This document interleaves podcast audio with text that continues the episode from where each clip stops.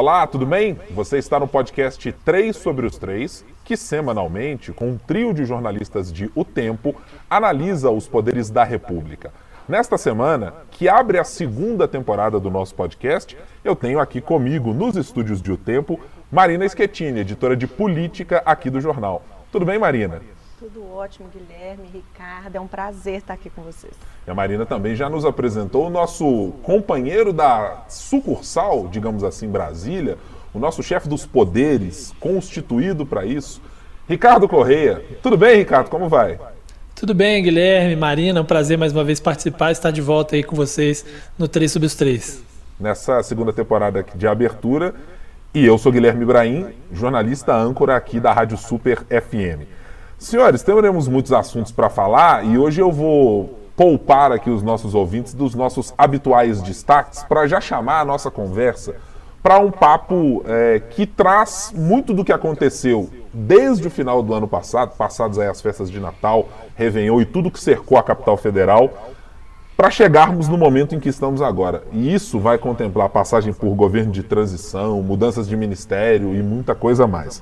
Mas acho que sobre tudo isso é, pairava até o final da eleição do ano passado aquela desconfiança de que poderíamos em algum momento sofrer uma tentativa de golpe militar, um golpe militar. E acho que o 8 de dezembro, aliás, o 8 de janeiro desse ano de 2023, foi bastante claro para mostrar que havia uma tentativa e houve uma execução muito clara de que poderes da República fossem dilapidados ou no mínimo que o terror social fosse levado à capital federal para colocar os poderes em alerta e, em última instância, criar aí uma ideia de uma GLO ou coisas uh, parecidas que circularam em Brasília como hipóteses. E chegamos a um momento de discussão do presidente da República, Luiz Inácio Lula da Silva, com as mudanças a serem promovidas nas Forças Armadas, os militares. É, eu estou ainda no meio do caminho para tentar entender o quanto há jogo de cena em tudo aquilo que foi dito pelo presidente, o quanto os acordos já estão de fato indicando uma pacificação nas Forças Armadas em relação ao presidente da República e vice-versa. Para começar essa conversa, Marina, eu queria saber de você se dos movimentos que vimos até agora de troca de comando no Exército, e de mudanças no GSI eh, e declarações reiteradas do presidente da República de desconfiança abertamente das Forças Armadas e de integrantes que estavam cercando o presidente da República, o quanto você enxerga de acomodação, o quanto já tem de jogo de cena em tudo isso, ou enquanto está tudo fervilhando no meio do caldeirão exatamente nesse momento em que a gente está gravando nosso podcast? O Guilherme, eu acho que no primeiro jogo de não, o presidente Lula está colocando a autoridade dele ali, né? A ordem dele foi descumprida. Ele, antes de trocar o comandante do exército, ele teve uma ordem descumprida houve uma insubordinação. Então ele está mostrando, eu não estou encurralado, eu estou aqui, sou eu que mando, eu sou o tal do chefe supremo das Forças Armadas. Talvez no início de uma acomodação mesmo, para as Forças Armadas, a gente costuma falar muito exército, né, porque a maioria, Sim. mas a gente diz as Forças Armadas de maneira geral, deles começarem a se acomodar no papel que eles deveriam fazer, que é o papel constitucional, que é de defesa do nosso território. A gente ficou tanto tempo preocupado se vai agradar o general, vai agradar o alto comando, o que, que eles vão fazer. O, os generais eles estão respondendo frase de parlamentar, eles estão soltando nota para comentar tudo quanto é coisa. Isso não é o papel das forças.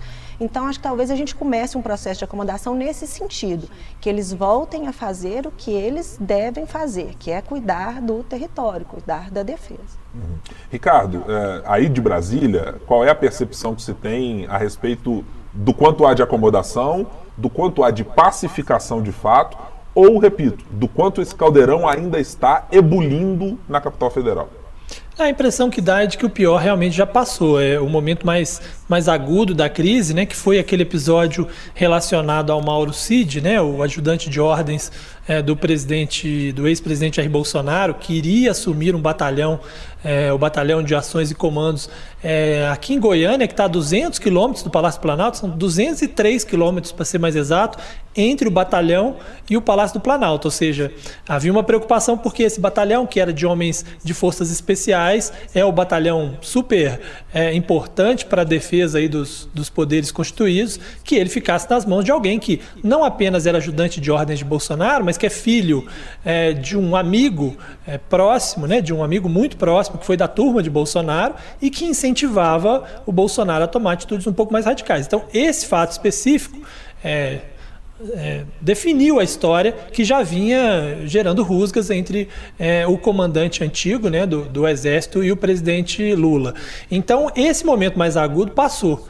É, principalmente porque o novo comandante conseguiu achar uma saída é, sem muito estresse, né? que foi basicamente convencer Mauro Cid que a melhor opção seria ele mesmo é, decidir não assumir, até porque a situação dele não está simples também, né? Para assumir ele teria que voltar para o Brasil, mas ele corre grandes riscos, inclusive risco de prisão. Então, para ele talvez seja o melhor momento ficar um pouco mais distante. Então, o novo comandante é, conseguiu achar uma maneira é, de resolver essa crise específica do, do Mauro Cid de forma a não criar mais problemas é, com os militares. Então isso deu uma apaziguada na situação. Agora, outros problemas virão. Né? É, em breve, agora na, na, próxima semana, tem a escolha dos generais de quatro estrelas do Exército. O governo já tem dito que não vai interferir ou não tem feito interferências, até para não, não irritar mais as forças. Esses generais vão compor o alto comando do Exército, então é, são posições importantes. Uh, mas, dependendo dos escolhidos, pode ser que haja alguma rusga mais adiante. Né? E um pouco mais para frente, lá perto do, do, é, do, mês de março, né? final do mês de março, início de abril, a gente também tende a ter algum estresse com a discussão sobre se haverá ordem do dia para é, né, defender o, o, movimento de golpe é, de 64 ou não. Então pode ser que lá na frente a gente volte a ter alguma outra rusga. Mas assim, isso já é o, o natural, né? O governo tem rusgas com o exército, tem rusgas com as forças armadas, principalmente os governos de esquerda, ao longo da história foram várias, e mesmo o presidente Jair Bolsonaro teve algumas também, né? Então isso faz parte. Eu acho que o momento mais agudo, que era mais tenso, e que as pessoas tinham essa preocupação, como é que o exército vai reagir a uma interferência com a troca do comando, isso parece que foi superado de uma forma menos traumática do que, do que algumas pessoas imaginavam, né? É, eu acho que pode ser um momento tenso, né, essa mudança aí do comando, né, quando os 16 é, é, generais lá do alto comando se reúnem, vão fazer essas promoções, duas estrelas para três estrelas, para quatro estrelas. É uma oportunidade também de começar uma mudança da cara do generalato, da cara do comando, para que isso, ao longo do tempo, dos anos, mude também a, a cara da tropa. Porque essa bolsonarização, ela não está só no alto comando, ela está muito presente também na tropa, que talvez seja o mais difícil tem muito mais gente, é um número muito amplo. Então, acho que também pode ser uma oportunidade para dar uma mudada nessa cara, para dar uma mexida nessa cara, que já começa talvez com a escolha de um civil para o comando do Ministério da Defesa, que era feito sempre, desde lá de FHC, o Temer lá em 2018 quebrou isso, né? indicou um militar para o comando do Ministério da Defesa, que acabou com essa subordinação dos militares a um civil, que tem muito desse movimento aí, da importância, da, da opinião, da presença, do que, que eles vão achar, do que, que eles vão querer. Porque é engraçado, a gente pensa muito hoje no que, que eles vão pensar, como que eles vão reagir, mas a gente não discute estratégia de defesa, modernização de equipamento. O que, que, que, que o Ministério da Defesa faz? Qual que é, o que, que, é o trabalho dos militares? A gente não fala isso mais, né? Eu tenho a impressão, Marina, que a, a palavra que você usou em dado momento da sua fala de oportunidade, ela está absolutamente colocada, ainda que a gente tenha tido a parte, ou uma boa parte da ala de, de militares que estavam ali antes dessa primeira mudança do governo Lula, tratarem numa ideia muito mais de apaziguadores, né? José Múcio Monteiro me parece ser o, o capitão uh, de tá tudo encerrado, é um, um, problema absolutamente circunscrito a uma pequena uh, parcela de militares que estava ali, mas o alto comando e ninguém mais teve algo uh, relativo a isso é absolutamente na direção contrária daquilo que os relatos dos policiais militares do Distrito Federal, colhidos até agora pela Justiça, indicam que tenha ocorrido, especialmente no episódio de tentativa de desmobilização e de retirada e de prisão das pessoas do acampamento que acontecia de bolsonaristas radicais em frente ao quartel-general. Então, a, a turma do deixa disso e do apaziguamento atuou Mas me parece que o tamanho da desconfiança do presidente, inclusive a ponto de me chamar a atenção, dele ter vocalizado na entrevista exclusiva que deu à, à jornalista Natuza Neri, é, e não é um perfil do presidente Luiz Inácio Lula da Silva de apontar o dedo de uma maneira tão específica. Né? É, ele tem por, mais por, por base uma é. ideia mais diplomata e de que não, vamos conversar e talvez nos bastidores a conversa possa ser outra e talvez o tom ríspido ou uma mudança mais brusca pudesse acontecer. Mas eu acho que essa oportunidade está dada por um momento muito específico. É, e você sabiamente colocou, Marina, o ponto de discutir coisas que estão ali é, circundando a ideia do que é ser militar ou do que deve ser a, a, o trabalho das Forças Armadas ou o que se deve fazer. E eu acho que essa oportunidade está colocada para o momento. É, o Exército Brasileiro tem de ocupar qual lugar? É, a sociedade brasileira precisa recolocar o Exército Brasileiro no lugar que o cabe. Infelizmente, na história brasileira, que vai desde uh, episódios do tenentismo, passando por tentativas de golpe militar, golpe militar efetivado no país, como em 64, e outros episódios como esse agora de 2023, eles deixam claro que o exército continua achando que tem um papel de moderador e de alguma maneira de fiador da democracia para os cidadãos, que precisa ser recolocado no devido lugar. O exército não tem esse papel. Então, eu acho que a oportunidade que está colocada é para que essa discussão aconteça. E acho que ela passa por coisas que não são triviais. Uma mudança curricular, por exemplo, dentro do ensino que é levado a quem se forma no Exército, quem passa pela Academia Militar das Agulhas Negras, é, a ideia e a concepção do que é um gabinete de segurança institucional, do que é um SNI, né, um molde do Serviço Nacional de Inteligência, ele parece hoje muito mais se virar como um revólver apontado para os civis do que propriamente pensando no que é o exército, que deve ser um suposto ou pretenso inimigo de fora do país. É, o fato da gente discutir uma preocupação de que o exército esteja virado contra a cidadania ou contra a república em algum momento, para tutelar os cidadãos, já é, na sua essência, algo que precisa ser absolutamente desmobilizado e essa ideia demovida de qualquer ideia de artigos 142 e outras conversas que sempre tem pautado. Não é de hoje. Não é do episódio Jair Bolsonaro nos últimos quatro anos do ex-presidente da República, não. Isso recorrentemente vem sendo gestado e manifesto por generais, por exemplo, como Sérgio Tchegoin, que já esteve no governo Temer, e outros que ao longo do tempo se arvoraram nessa ideia e nessa condição de que é, nós somos uma casta muito específica que faz com que a democracia, em última instância, possa acontecer. A gente garante que isso aconteça. Eu acho que esse momento de oportunidade, é, talvez a acomodação é, possível não leve a que isso seja feito. É, eu é. tenho a impressão de que a fragilidade do governo Lula é uma fragilidade que eu digo do ponto de vista eleitoral pela contagem de votos que nós temos e uma margem muito pequena da sociedade que é, deu ao governo a sua vitória. Acho que ela tende a levar o governo para uma acomodação que não me parece ser a ideal, mas que acho que é um caminho muito mais lulista e possível do que efetivamente desejado. Ricardo, você ia falar? Não, eu acho assim, eu tenho uma visão de que, é, na verdade, essa interpretação de que o Exército é um poder moderador, que as Forças Armadas é um poder moderador, ela é menor dentro da ativa do que inicialmente ela parece. Porque muita gente na reserva, muito. É, é caso do Etchegoin, mas o caso de várias pessoas na reserva, é, é que empurram essa missão, essa visão é, que muitas vezes contamina a, o, o, os militares da ativa. Mas eu não acho que isso seja tão forte assim quanto é, muitas vezes se faz parecer. É, até porque é, o presidente que estava no poder, Jair Bolsonaro, é, ele pregava abertamente ali entre seus, entre seus pares né, algum tipo de solução que ia contra o, a, a linha é, normal de, de, de passar a, a, faixa ao seu sucessor. Né? Então, se de fato fosse tão grande assim é, na, na ativa esse movimento, talvez isso, isso de fato é, ganhasse corpo. Né? É, eu acho que há uma ala grande é, de militares que tinha interesse econômico na história. Não era, não era simplesmente uma questão ideológica, ainda que a maior parte dos militares vote em Bolsonaro, não é que eles defendiam que ah, não podia se passar o governo de jeito nenhum. Eles tinham interesse econômico porque eles estão é, muitos deles, uma ala importante, sobretudo uma ala ligada a essas forças especiais, que é o caso de Mauro Cid, mas tem outros é, nessa situação, é, que não queriam abrir mão dos cargos que eles tinham, né? E são muitos cargos. É, agora mesmo a gente está falando sobre o Palácio do Planalto, é, houve uma exoneração de mais de 100 é, militares uh, lá na, no Palácio do Planalto. Né? Isso dá é, 50% quase da quantidade, já temos ali uns 200 militares ligados à estrutura do Palácio Planalto. Né? É, ela foi engordada é, pelo presidente Jair Bolsonaro. E se a gente for falar de cargos comissionados e tal, em outros setores, nós estamos falando de milhares, ali, de 6 mil cargos de militares.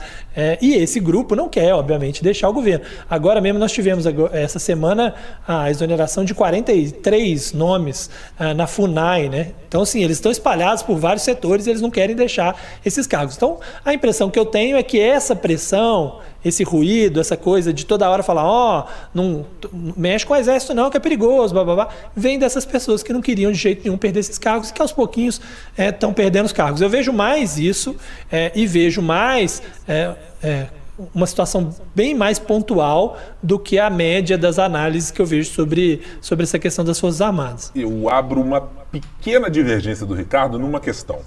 É, e aí é porque há uma dificuldade de mensuração para isso eu concordo, concordaria talvez com o argumento do Ricardo há quatro anos, antes da presença do presidente Jair Bolsonaro eh, como um defensor muito evidente das Forças Armadas, de que o componente ideológico talvez eh, fizesse com que isso fosse diluído. Quer dizer, não havia talvez nas Forças Armadas essa ideia vocalizada de uma representação é, mais forte de, de um poder moderador.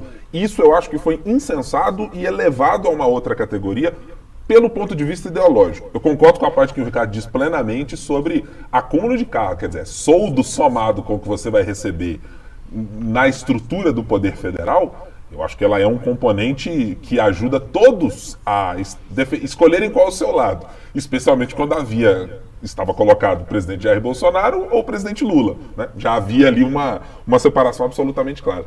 O meu medo, Ricardo, acho que talvez não é nem discordância o meu ponto, é que talvez esse componente financeiro ele tenha ganho uma outra camada com o componente ideológico perpassando as Forças Armadas de uma maneira é, é, mais profunda, e aí é que eu tenho a preocupação se de fato isso não se espraiou para, digamos, né, para usar aquela expressão que a gente falou, o problema está no guarda da esquina, né? É, se ela não tenha chegado exatamente pelo componente ideológico e não necessariamente pelo financeiro, porque esse, esse uh, que está lá na ponta não tem acesso a esse, esse volume de recursos porque ele não ocupa esses cargos, mas é, eu acho que esse componente aí entrou no meio do bolo. Não eu sei acho, se você concorda, Marina. Eu acho que esse antipetismo, esse anti-esquerda, anticomunismo, né, que Isso. eles falam, é muito forte nas tropas. Uhum. E eu acho que agora eles se sentem mais livres para usar Twitter, Instagram, para poder difundir isso. Eu acho, mas eu acho também o interesse econômico extremamente importante. Eu estava vendo um levantamento do TCU de 2021, que eram 6 mil cargos no governo. Na época do Lula, em 2005, eram 905, se não me engano.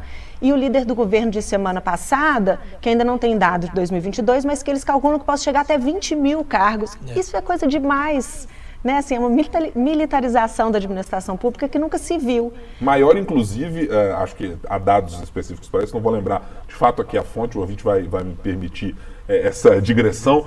É, comparativamente, se não estou enganado, há mais cargos com militares na, no governo federal, houve na gestão Bolsonaro, do que propriamente na época da ditadura militar, em que havia um, era uma combinação das duas coisas. Era uma, uma, tutela do poder militar, mas havia cargos civis muito mais espraiados na, na E na eles não estão só onde eles costumavam ficar, na área da defesa. A gente tem muito militar na saúde, na educação, nos direitos humanos a gente tem muito militar.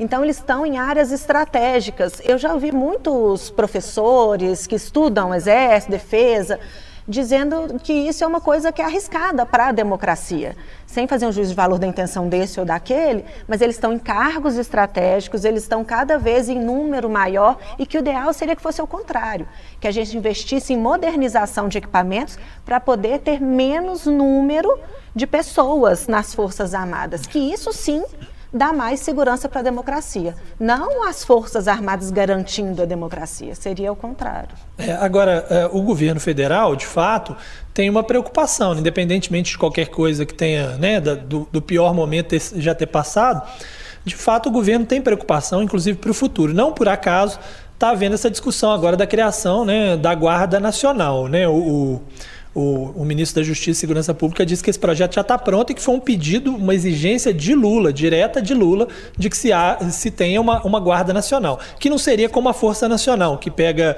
é, nomes da Polícia Militar, pega vários militares, coloca todos eles dentro de uma, de uma estrutura é, de forma é, temporária, né, quando precisa. Essa Guarda Uh, nacional seria uma, uma guarda com comando próprio, com concurso público próprio, é, comandada diretamente pelo governo federal e, o mais importante, civil. Né? Ela não teria caráter militar, as pessoas entrariam num regime civil.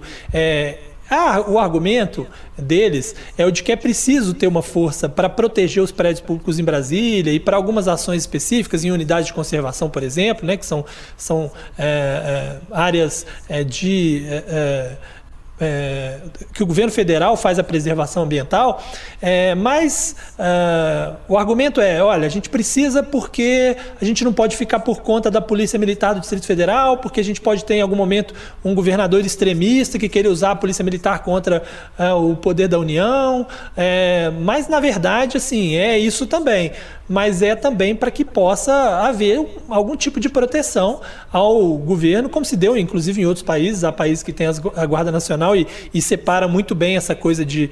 de, de né, tira um pouco da força e do peso é, das Forças Armadas quando você.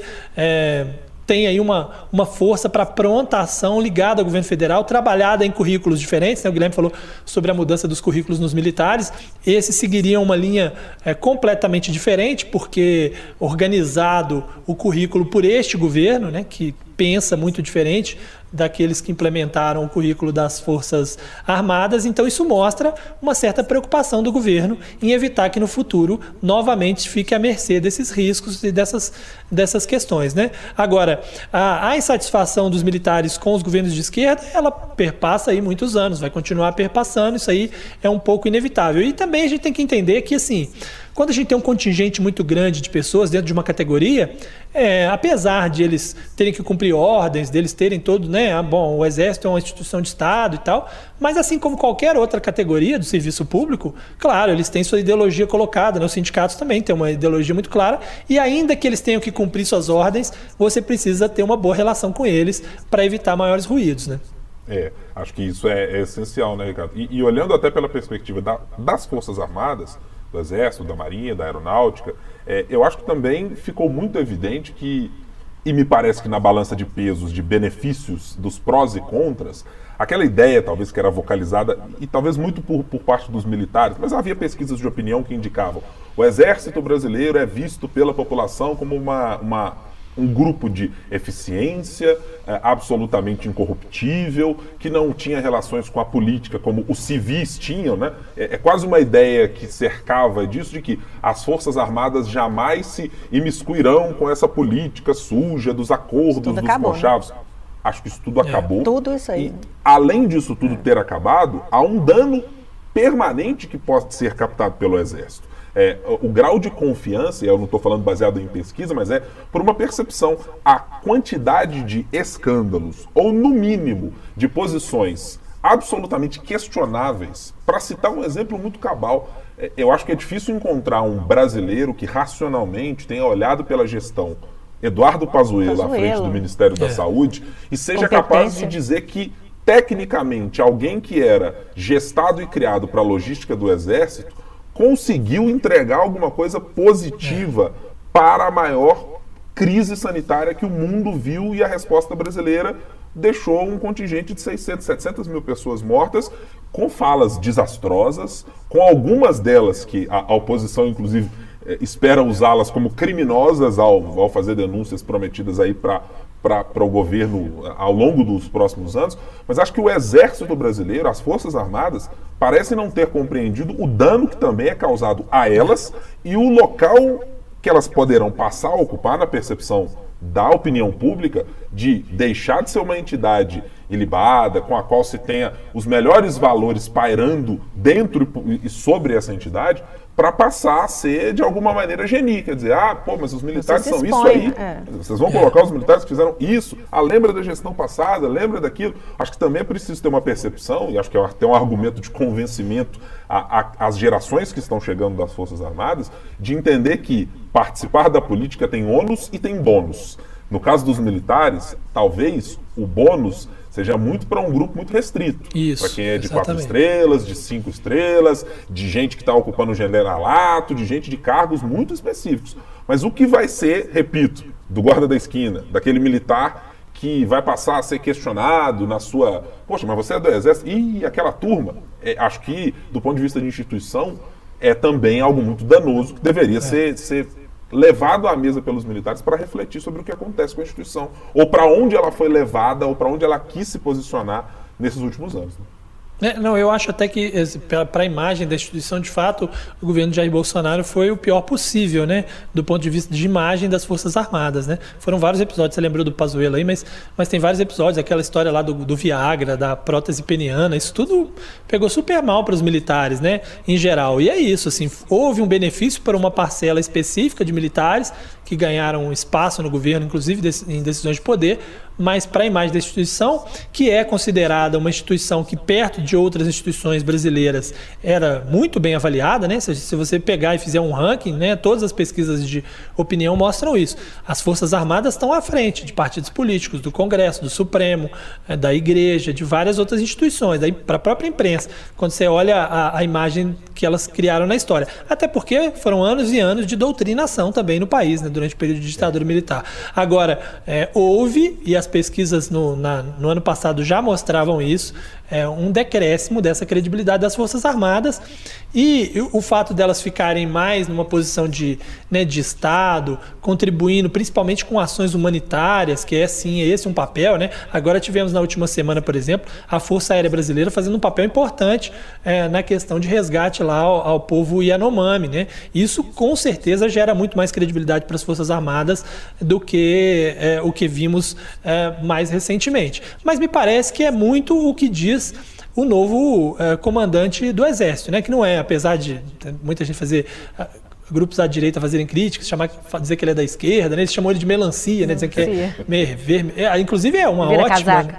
é uma ótima, uma ótima analogia essa coisa de melancia, né? Mas é um cara que, poxa, ele era, ele comandava a AMAN quando o presidente Jair Bolsonaro lançou sua campanha eleitoral em 2014 lá na AMAN, né? Não é um cara de, né? Teve próximo do Vilas Boas, não é um cara de esquerda mas é um cara que colocou ali o discurso dele, e aquele discurso, obviamente, foi vazado propositalmente para que depois ele assumisse o cargo, né? É, para que houvesse ali aquela construção. Ele não é propriamente um cara de esquerda, mas fez um discurso na linha de: olha, nosso papel é cumprir ordens, gostando ou não gostando, e, e nós, a nossa missão será cumprida. Eu acho que isso é o, é o mais importante, e me parece que tendo alguém assim, fazendo esse discurso público no comando, fica bem mais difícil para que abaixo dele haja manifestações públicas nas redes sociais, porque haverá uma preocupação de que essas pessoas possam ser punidas. Né? Não havia essa preocupação na última gestão e passa a haver. É, isso, isso de fato tem uma, uma chance enorme de, de, de, ocorrer e acho que isso ajuda também na perspectiva dos apaziguadores. Né? É. Se você encontra alguém daquele, daquela posição naquela posição especial das Forças Armadas, com o discurso que foi feito e meticulosamente apresentado um dia antes do anúncio ser feito pelo governo federal, é. registre-se, né? É, ela ajuda a dizer, não, calma lá que nós controlamos. Vocês estão vindo com essa ideia aí de punição, não precisa exatamente disso. Vamos com calma. É. É, quando o, o cenário que se, se, apresenta nas falas em bastidores, no que a gente já trouxe de reportagem, está indicando que não é exatamente isso. Vamos passar aqui agora para a gente fazer uma discussão sobre a nossa pauta de Minas Gerais, para a nossa terra aqui do pão de queijo. É, eu citei o pão de queijo, não era para, evidentemente, fazer inveja no Ricardo, não, que vai ter é. uma fornadinha de pão até de queijo. Porque, até né? porque já comi um pão de queijo mineiro hoje, que aqui é, no nosso prédio tem uma lanchonete mineira, viu? O pessoal é de Minas Gerais aqui. É, e a, a, lanchonete ficava no mesmo andar que o nosso, mas do outro lado. Tem uma, tem uma parte central que tem os elevadores ficava do outro lado. E agora eles mudaram aqui para o lado, na porta exatamente do lado. Então a gente.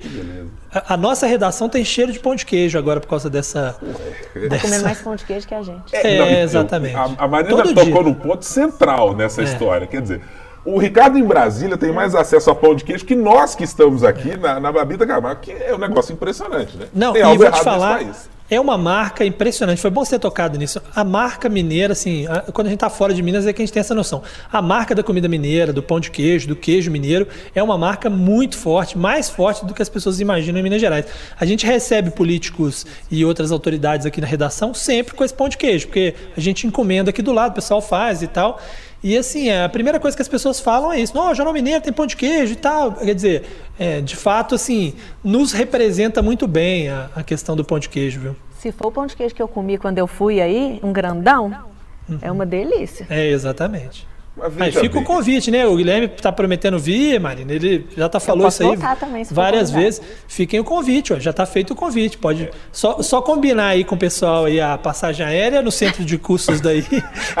Se for do nosso estado para Brasília, já está incluído, entendeu? É, é, então. Aí eu tenho que pedir licença para ir ao alto comando ali na nossa mesa é. central, bater aquele papo, ver como é que o, o nosso generalato aqui recebe né, esse tipo de reivindicação. Eu vou ter que chegar com um tom mais apaziguador, dizendo, olha, é.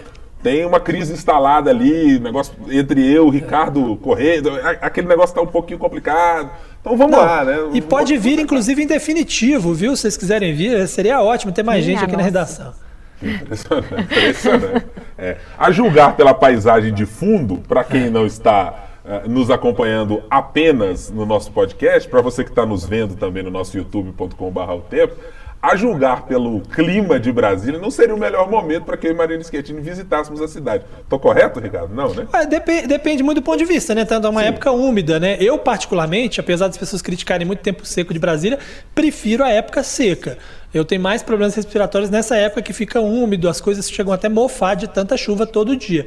Uh, mas tem gente que prefere o tempo mais úmido, né? E aí nós temos duas estações bem definidas. Dá para ficar seis meses é, com seca e depois esse tempo de chuva. É. Bom, a gente está falando de uma coisa que não causa crise em nenhum mineiro, que é pão de queijo, mas crise me parece ter sido a palavra de ordem nessas primeiras semanas de governo Romeu Zema e nas articulações feitas pelo secretário de governo Igor Eto para tentar encontrar apoiadores para o nome escolhido pelo Palácio da Liberdade, a cidade administrativa, para ser aquele espécie de condutor da casa. A eleição para a presidência da Assembleia Legislativa acontece no começo da, do próximo mês, em fevereiro. O histórico governo Zema com a gestão anterior, Agostinho Patrus, agora no Tribunal, daqui a pouco, né, no Tribunal de Contas do Estado, é, foi amistosa nos primeiros parcos momentos, mas depois caminhou para uma rusga com, com cenas é, até de, de pancadaria em praça pública durante a campanha eleitoral. E agora o governo Zema se viu com a necessidade de abrir mão da candidatura escolhida pelo governador Romeu Zema, pelo secretário de governo Igoreto, apoiado evidentemente pelo vice-professor Matheus, para um nome que foi ganhando tração ao longo do tempo e que não me parecia, inclusive, nem ser o favorito no início da conversa. Parecia que Roberto Andrade, que era o líder de governo até o final do ano passado, saía na frente por tudo aquilo que a gente já mostrava aqui nas nossas publicações. Ó, Roberto é bem avaliado, as pessoas não têm exatamente uma restrição a ele, é uma pessoa de bom trato, etc. Ajudou talvez ali muita gente na conversa com emendas parlamentares e tudo mais. Era uma figura tida como, de alguma maneira, acessível. Mas me parece que o caldo entornou. Agora temos a candidatura de Tadeu Leite já apoiada por partidos de esquerda, por parte do PL, aqui e com algumas pequenas exceções ali que ficam no meio do caminho, mas que indicam que vão uh, votar muito possivelmente favoráveis a Tadeuzinho. Ô, Marina, o governo Zema auto-encomendou uma crise para si mesmo no segundo mandato de Romeu Zema? O Zema tinha tudo para começar um segundo mandato mais tranquilo. Né? Ele foi eleito com 22 deputados na coligação dele tem aí mais 20 que ele já está conseguindo trazer de partidos como PL, Republicanos, Cidadania, PSDB, e agora pode ter parte do PSD também, que ele pode chegar lá, o pessoal do governo calcula 48, 49 deputados, daria para ele passar PEC, privatização, essas coisas que ele tanto quer. Mas ele já se meteu numa confusão que era completamente desnecessária. Né? Ele pôs um candidato, depois mudou de candidato, tentou outro candidato, agora vai ter que fechar com o Tadeuzinho, que é uma pessoa que não é oposição, mas é mais neutra ali. Os deputados, o Roberto Andrade era um bom nome, mas com o Agostinho Patrus, eles experimentaram uma independência, uma autonomia que se traduz em poder que eles não conheciam e que eles não vão abrir mão. Eles não vão querer alguém tão alinhado ao governo, tão próximo ao governo, como um nome que o governo colocaria. E, mas o governo meteu os pés nas, na, pelas mãos ali. Agora vive um processo de fritura do secretário de governo dele, que é o Igoreto, que se fez aparecer ali num, numa chantagem com um deputado que ia tirar uma nomeação se não votasse no candidato dele. Então, o deputado se... Caporeso de primeiro, de primeiro mandato, mandato, sequer assumiu, né, Maria? É isso, já conseguiu se expor num, num vereador que está chegando agora no seu primeiro mandato. E o modo como eles estão lidando com essa primeira crise, né, esse primeiro teste, que, ao meu ver, eles não passaram, também é muito esquisito. Eles não, não falam, não conversam, ficam no silêncio. Então, eu acho que o Zema tinha tudo para começar melhor. Ele mesmo no discurso de posse dele disse que ele está chegando diferente. Não me pareceu muito diferente até agora. Então eu não sei se ele vai ter uma vida tão fácil quanto parecia no começo. Eu não sei se você vai lembrar, Guilherme, acho que foi até uma entrevista que a gente fez junto com Agostinho Patrus há um tempo, até na pandemia, que ele falou que o Zema governa como ele comanda as lojas dele. Ele mandando e todo mundo obedecendo. E eu acho que ele, ele foi eleito com aquele discurso antipolítica, que ele não ia conversar com ninguém, mas eu acho que ele não entendeu que isso já passou. Ele já é um político, ele precisa conversar, não dá para ele sair impondo, não dá para ele sair tratorando e não vai dar certo. É, e, e, tem um componente, Marina, que eu acho absolutamente curioso e, e por isso me traz muito a ideia da, da autocontratação, da autoimolação que o governo se impôs nesse início de mandato, que é, eu me lembro claramente como o governador Romeu Zema fez um, uma, uma peregrinação quando a gente estava fazendo as convenções partidárias aqui no estado, foi a, peregrin... foi, foi a, a, a, convenção do PMN, foi a convenção do Avante, com André Genones, à época, sendo lançado candidato à presidência da República. Foi a convenção dos partidos que você não imaginava, ah, olhando para o Partido Novo e para a perspectiva zemista de se fazer política até então, de ver o governador no palanque dizendo isso. Na própria convenção do Partido Novo, é, onde ele esteve, uma das últimas convenções realizadas, é, ele disse claramente: olha, estamos aqui inclusive para ajudar a eleger deputados que estarão com a gente que não são do Partido Novo, porque precisamos de uma base na Assembleia. E ele saiu com uma base, pelo menos de coligação partidária, de mais de 10 partidos, e com um discurso é, muito é, aberto a ele. Mas acho que os primeiros sinais estavam dados no momento em que o orçamento precisou ser aprovado e que o governo tomou mais ou menos ali uma pernada, não, vamos colocar alguma outra coisinha, teve deputado já colocando algo aqui e acolá e forçando a mesa diretora e forçando o governo a negociar. Então havia ali algum indício de que as coisas não estavam caminhando exatamente como o governo gostaria.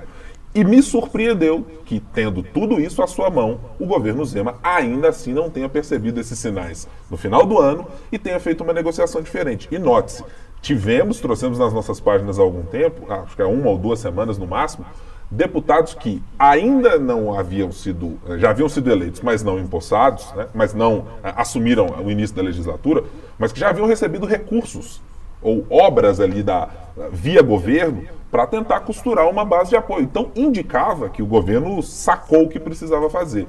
Mas o que não dava para imaginar é que o próprio secretário de governo seria o capitão da crise levantando a bandeira pirata ali para dizer, ó, vamos invadir, o negócio agora é crise. Né? Impressionante. É, agora, eu acho assim, o, o, problema, na verdade, assim, a articulação tinha tudo para dar certo se houvesse é, uma, uma certeza do apoio do PL, né? Havia uma, uma certeza de que haveria o apoio do PL, porque o que faz a diferença, que é o fiel da balança dessa história, seria é, principalmente esses deputados do PL. O governo precisa dele para ter os 40 votos aí na Assembleia e tal. São, se eu não me engano, são nove, né, nove. parlamentares é, do PL eleitos. E essa crise com o PL é multifatorial, ela tem uma série de, de, de motivos. Há uma, um problema é, de ordem é, com o presidente do PL de Minas, né, porque houve uma rusga lá atrás é, com a questão do orçamento é, é, impositivo na Assembleia, então ficou esse, esse amargor aí que fez muita diferença no momento. É, acho que tem uma questão que se fala pouco, mas há uma interferência nacional, não do ponto de vista do PL, mas do ponto de vista do bolsonarismo, porque você veja, o presidente do PL, até é, Valdemar Costa Neto, até manifesta apoio ali ao Zema, né? Fez esse esforço ali para tentar levar o PL para o lado dele, porque ele vislumbra lá na frente um, um, Zema no PL, disputando eventualmente uma eleição. Mas entre parlamentares mais próximos de Bolsonaro, há uma preocupação porque ficou muito nítido, principalmente nas falas de Zema mais recentes, naquele, na fala que, né, que gerou muita insatisfação aqui em Brasília a respeito do, do, do 8 de janeiro, é de que o Zema está enxergando ali a, a, inelegibilidade do Bolsonaro e quer, quer ocupar esse espaço. E o bolsonarismo raiz, bolsonarismo mais próximo, torce o nariz para isso. Então, peraí, não é, é, O Bolsonaro, se ele vier a ser inelegível, o substituto dele estará aqui, seja na família Bolsonaro, seja no, no núcleo mais próximo ideológico. Então vamos com calma, esse cara está querendo ocupar espaço demais. E isso também fez diferença, porque se isso não tivesse. É, também colocado, seria muito simples do ponto de vista é, de apoio nacional, alguém virar para esses deputados mais, mais ligados a Bolsonaro e dizer, olha, vamos lá, temos que ir com o Zema para não, não, não, né, fortalecê-lo dentro da Assembleia. Então acho que esse é um ponto.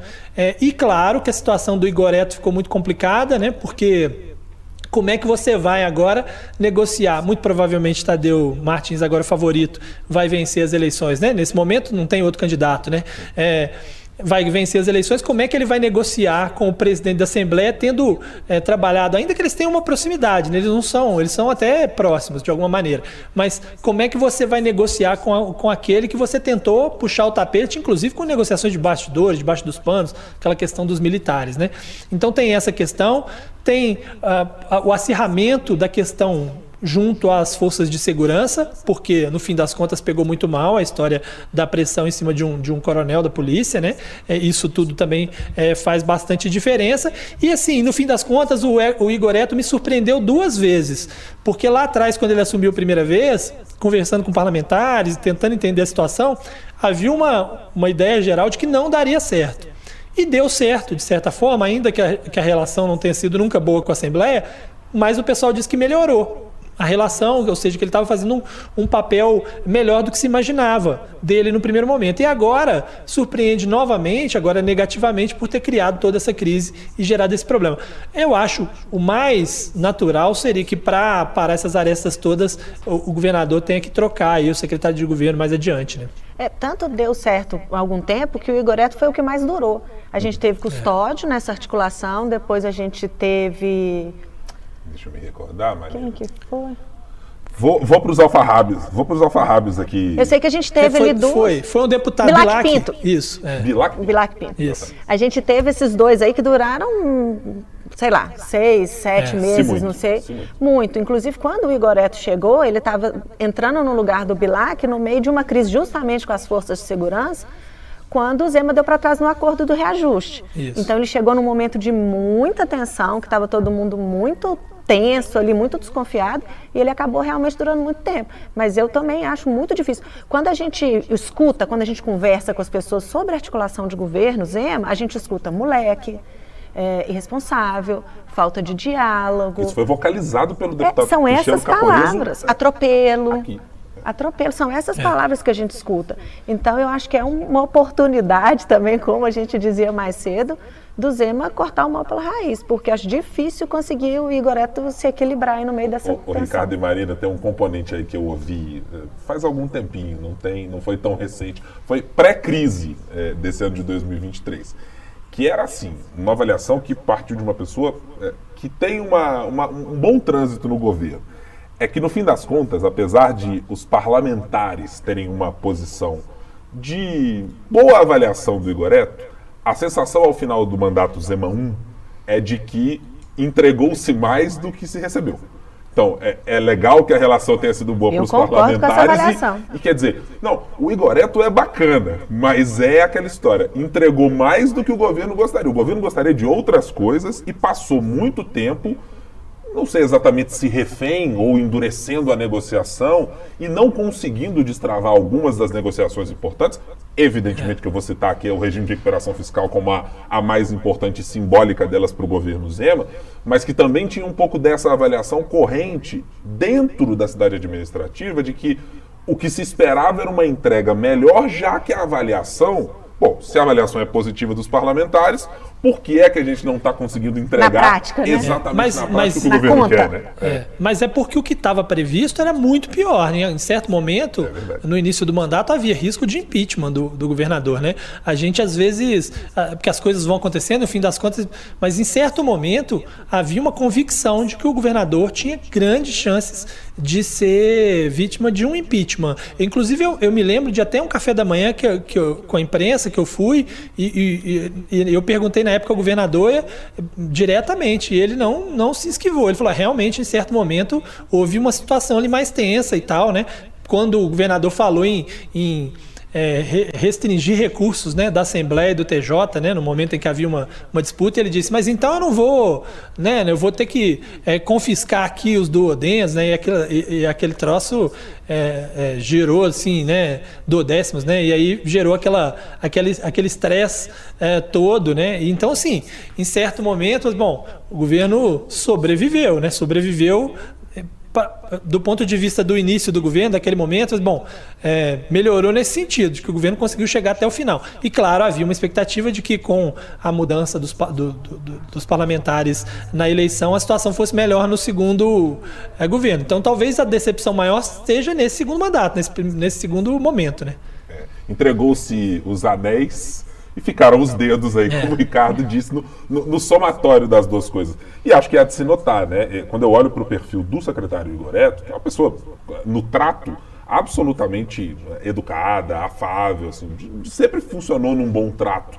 Quando eu tive conversas com ele, poucas é, as que tive, é, mas acho que ele era também um componente de folha em branco, digamos assim, comparativamente com Custódio Matos e com Bilac Pinto. Uma coisa é vamos imaginar aquilo, e vou usar um exemplo, é, um deputado como o Alencar da Silveira Júnior, com alguns mandatos nas costas, ou Gustavo Valadares com alguns outros mandatos também nas costas, você saber que vai negociar com o Palácio da Liberdade é. e dizer, bom, do outro lado está o custódio ou está o Bilac. Conversa aqui é. é. é de um nível que eu vou precisar saber muito bem. Ele entende o regimento, ele conhece Outra é você ter o secretário é. Goreto, que era um novato. É, mas tem uma coisa aí, Guilherme. Esse... Pois não, é. não, tem uma coisa aí que muda muito a história, que é o seguinte, que é a interpretação que se deu dentro do governo para por que colocar Igoreto no lugar desses outros dois, né? Porque os dois, apesar de toda a capacidade de articulação, eles não eram do Partido Novo, então tudo que eles combinavam lá, alguém do Partido Novo virava e falou: opa, peraí, não é assim não. É, nós não queremos negociar desse jeito. Então, quando coloca o Igor Eto, foi como se colocasse o governador. Falou assim: oh, não, beleza, agora está aqui o Partido Novo, é quem de, de, fato decide dentro do governo, que é né, Igor Eto, o Matheus e tal, essa turma que no fim das contas é quem, quem fala no ouvido do governador e diz: não, governador, não vai negociar com ninguém assim ou assim ou assado. Então, eu acho que isso fez diferença, né, porque é, isso faz muita diferença, né? Alguém que tenha a, a caneta na mão, né? Muitas vezes o problema de articulação é esse, né? Você leva alguém que não tem como combinar nada né? Você fala com o cara, e aí? Não, vamos combinar? Não, pera aí, eu preciso ver com o pessoal do Partido Novo, ela tem que conversar com eles primeiro. Então eu acho que isso ajudou o Igor Eto. Agora, uma observação que eu ia fazer é, é que assim, a, a situação pode piorar. Né? Inclusive, a gente está gravando isso aqui na quinta-feira, é, dia em que o, o, deputado do PL, o Caporeso, foi, foi à Rádio Super e falou sobre até sobre possibilidade talvez de uma CPI, alguma coisa assim, se o governo não se explicar, não achar um. Então, quer dizer, a situação pode piorar, né? Porque você tem 20 parlamentares de oposição, se algum para abrir uma posição precisa de 26, se não me engano. Então, se você, se você tem aí alguns parlamentares do PL que topam assinar um troço desse, você cria um problemão para o governo. Né? Por isso que o governo talvez esteja no momento e, olha, agora o que vale mais é resolver essa situação aí, mesmo que não seja o nosso candidato, mas encerrar essa discussão, porque é muito sério, né? O que aconteceu no caso do coronel aí da PM é uma, uma situação realmente muito séria que poderia vir a gerar, principalmente com a pressão aí dos deputados ligados às forças de segurança, junto com os votos da oposição, até uma CPI contra o governador. Né? Por isso que me estranha esse silêncio dele. Pelo que o deputado disse na entrevista, o Zema sequer o chamou ali para deputado. O senhor disse que aconteceu isso com o meu secretário. Me explica o que foi. Me mostra esse áudio. Espera aí, eu tenho que conversar com ele, vou resolver. Nem é. isso foi feito. Então, eu, o meu temor é que realmente ele perca o time, ele demore demais para agir, não haja, que pode acontecer também, e aí desante total. Lembrando que o Agostinho foi eleito com apoio do Novo, inclusive. É. São 77 deputados. Na eleição dele, o presidente não votou e o Virgílio Guimarães, ser Virgílio Guimarães, chegou lá atrasado, dizendo: oh, não consegui chegar para votar, mas eu apoio também o Agostinho. Então, ele foi unânime a eleição é. dele e deu no que deles continuaram lá próximos, lá no começo do mandato eles se uniram para defender a recomposição das perdas da Lei Candir, estavam juntos e depois foi desandando. Se foi desandando já era um problema, começar do jeito que está começando e demorar a tomar uma atitude, eu acho que pode ser com um final desastroso. E, e veja, Marina, que tem um ponto que você traz, é, manifestado pelo deputado Cristiano Caporeso do PL, deputado que é vereador aí em Uberlândia, é de que o estranhou esse silêncio do governador Romeu Zema. Eu perguntei a ele especificamente se o secretário de governo é do partido do governador, é alguém da confiança, evidentemente, do governador, por que o senhor não imputa ao governador alguma participação disso? Ele diz, o governador não falou comigo ainda e eu quero dar um voto de confiança para ele. É. E não é por falta de agendas. Ainda desde quando, né? Desde não foi quando, ontem. Né? E não é. é por falta de agendas que o deputado Cristiano Caporis não possa ter sido recebido. Se você pegar recentemente as redes sociais do professor Matheus Simões, vice, eh, se você pegar do governador Romeu Zema, o que tem mais acontecido são reuniões. Para citar um, na quarta-feira, por exemplo, Matheus Simões recebeu o deputado Bosco recebeu em outro momento. Qual a urgência, né? né? Urgência. Diante do que aconteceu. Recebeu outros deputados aí nas últimas semanas, fechando apoio de bancada e um monte de outras coisas. Ou seja, o deputado Cristiano Campones ficou para o lado numa denúncia que pode ser, como disse o Ricardo, algo de um impacto maior e que pode minar sensivelmente a governabilidade dessa gestão 2 do governador Romeu. Uma coisa, eu acho que é importante a gente lembrar, o governador teve algumas conquistas muito importantes para o seu mandato, como inclusive esse início de processo de adesão ao regime de recuperação fiscal, sem passar pela Assembleia. Ele conseguiu por decisões do Supremo Tribunal Federal e por vias que não são aquelas eminentemente de política na Assembleia Legislativa. É, e se essa rota não for corrigida, talvez até planos futuros de 2026, do grupo político do governador de fazer o Partido Novo crescer e de a imagem de Romeu Zema de alguma maneira ser um, um, um é, fazer um, trazer um impulso para isso, isso também pode ser minado com um governo que chegar no seu segundo mandato dizendo: bom, estou paralisado aqui também porque não consegui colocar o meu time para jogar sequer antes do jogo. Eu não consegui nem escalar os 11 para que o meu jogo começasse a acontecer. Fora o impacto que traz para a sociedade de uma maneira geral, que a gente acaba discutindo muito política, impacto político, isso, mas a gente viu a pauta da Assembleia do plenário travada seis, sete, quantos meses? No é. segundo semestre, se não me engano, a gente não votou nada. Nada. É isso. Senhores, a nossa conversa foi muito boa para esse retorno de segunda temporada. Ô, Ricardo, só quero saber uma questão antes da gente passar aqui para nossas considerações finais, das Vamos nossas lá. apostas da semana a, aquele nosso critério, e eu lembro que ele era uh, regido, era em regimento, era em papel passado, etc., de quem chegava à bancada no início da temporada pagava almoço, como, aquilo ainda está em vigor, não? Está em vigor, está em vigor, tá. continua valendo, não houve mudança nenhuma nesse aspecto, mas se for, for, necessário também fazer uma votação, acho que não teremos problema em, não, em manter a regra. Não vejo dificuldade. É, podemos até fazer assim, de, deputados que se que aprovam, permaneça como estão. É. Permaneça como estão. Aprovado. Aprovado. Tá, eu nem vou contestar, porque é isso, eu não vou começar um embate que eu já vou perder. É, pois é. Entendeu? Então eu vou pagar o almoço tá, pronto. Tá fazendo críticas aí ao governador, né, por entrar numa roubada dessa dessa, como. Aí já tá vendo é. que tem, é melhor, né? Não, é não, melhor não pode com ele, junte-se a eles. É. Fazer uma, uma Vai sair mais barato. Fazer uma articulação assim. É, Marina Schettini, sempre um prazer estar aqui com você. Semana que vem estaremos aqui de volta para bater mais um papo, mas quero te pedir a sua mirada para a próxima semana. No que o nosso ouvinte, internauta, deve prestar atenção? O que, que você imagina que vai chamar a atenção do mundo político? Imagino que seja a eleição das mesas, né? A gente tem o começo do ano legislativo, com as eleições, tudo muito mais certo na Câmara, mas o Senado, o Pacheco ainda tem um caminho um pouquinho mais difícil, ele tenta fazer nas contas. Mas também um, um, o finalzinho dessa semana ainda e o começo da outra, que eu acho que ainda pode ter alguma repercussão, é a reunião com os governadores é uma reunião na sexta-feira, né? O nosso podcast vai ao ar na sexta-feira, então, portanto, hoje, enquanto o nosso ouvinte, espectador está assistindo a gente, o Zema, além de levar as demandas de Minas, que a gente já mostrou aí na rádio, no jornal, que é RRF, metrô, estradas, obras de maneira geral, eu acho que ele vai chegar numa situação um pouco mais constrangedora. Eu acho que ele vai ter que fazer uma articulação um pouco diferente do resto. Depois do PT-fobia de todas as coisas que foram ditas e feitas durante a, durante a campanha, e principalmente depois da declaração dele mais recente, de que o governo federal teria participação, porque foi omisso, porque era interesse dele que aquilo acontecesse do 8 de janeiro. Não farei uso da minha palavra, apenas endosso a posição de Marina. O meu olhar é exatamente para essa segunda questão. Gostaria de ser uma mosquinha para saber exatamente como será aquele primeiro olhar quando o Romeu Zema passar pela porta Batendo. de entrada ali da, do espaço da reunião, do outro lado tiver, seja o presidente Lula, seja Alexandre Padilha, ministro das Relações Institucionais, seja uh, Rui Costa da Casa Civil. É. A mirada que vai ser dada para ele, eu acho que vai ser de extrema importância para prestar atenção nessa reunião que a gente vai acompanhar por Brasília, né, Ricardo? Não, fica a dica, inclusive, para trazer pão de queijo, cachaça mineira, queijo, né? Para dar uma.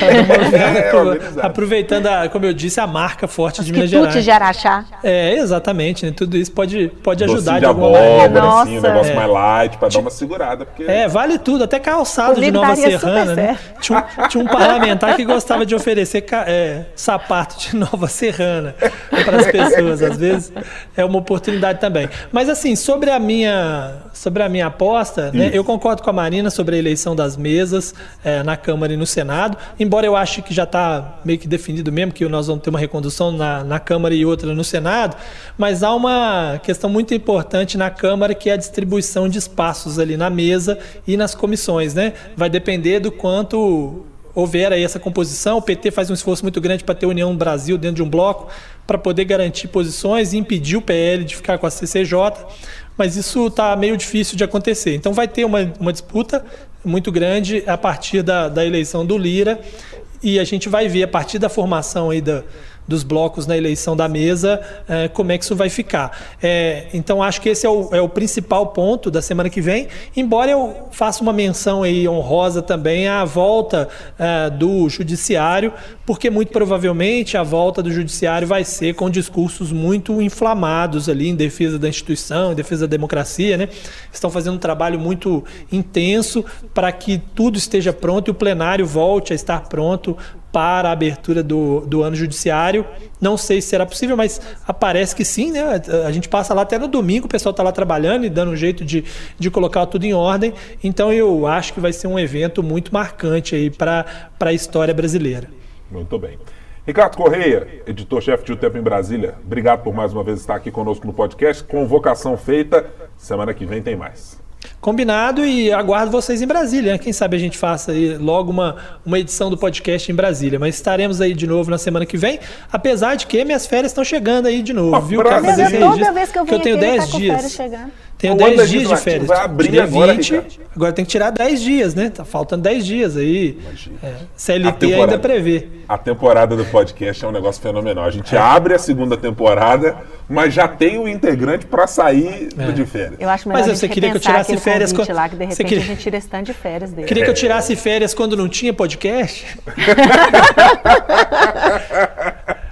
Mas aí não teria participado aqui das confusões todas aqui em Brasília. É pois é, posse, é. quebra-quebra, essa confusão toda está acontecendo não, por aqui. Se for adotada a lógica de quando Brasília não tiver notícia, você não vai tirar não férias vai tirar até nunca. o fim da vida, né? Exatamente. né? Aí é uma outra história, é. né? Até porque as minhas férias também costumam gerar confusões. O pessoal sabe, tem uma, um folclore de que quando eu saio de férias acontece muita confusão, né? Inclusive eu estava de folga naquele dia 8, tive que voltar para trabalhar porque o pessoal começou a quebrar tudo lá. É, por gentileza, continue trabalhando, Ricardo. É. Pro nosso bem, pro bem da nação.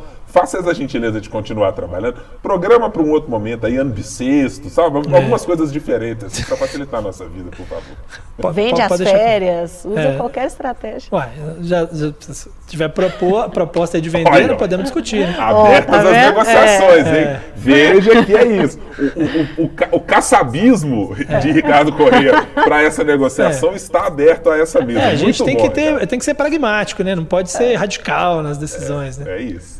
Ô, Ricardo, então aproveita e já vá mapeando aí os restaurantes, os espaços, para quando a gente for a Brasília, que Marina Schettini faça, evidentemente, o pagamento é, daquilo que prevê o regimento. Né? Não estamos fazendo aqui nada por Seja razoável, tá? Tá. No combinado. DRP9 não tem nada disso, não. Não, nós tão, eu tô me baseando aí aos gastos do pessoal do cartão corporativo. Tô olhando mais ou menos os mesmos valores que gastaram lá pra gente poder Justo. calcular quanto custa o Ai, almoço. eu vou pedir minha exoneração justo. aqui desse podcast. Considere que o cartão de Marina tem muito mais limites do que o Ah, cartão é. corporativo da presidência da República. Deixo aqui registrado, inclusive. Marina, prazer sempre estar com você. Semana que vem, convocação, tá? Estaremos aqui de volta no nosso podcast. Combinadíssimo. Muito obrigado a você, nosso ouvinte, que acompanhou o 3 sobre os 3. Ele vai estar disponível na plataforma da sua preferência de áudio, mas você também pode nos acompanhar no youtube.com.br o tempo para ver aqui o nosso bate-papo. Todas as semanas, a gente grava sempre às quintas-feiras para você acompanhar aquilo que de mais importante aconteceu nos três poderes da República. Obrigado pela sua companhia, até a próxima.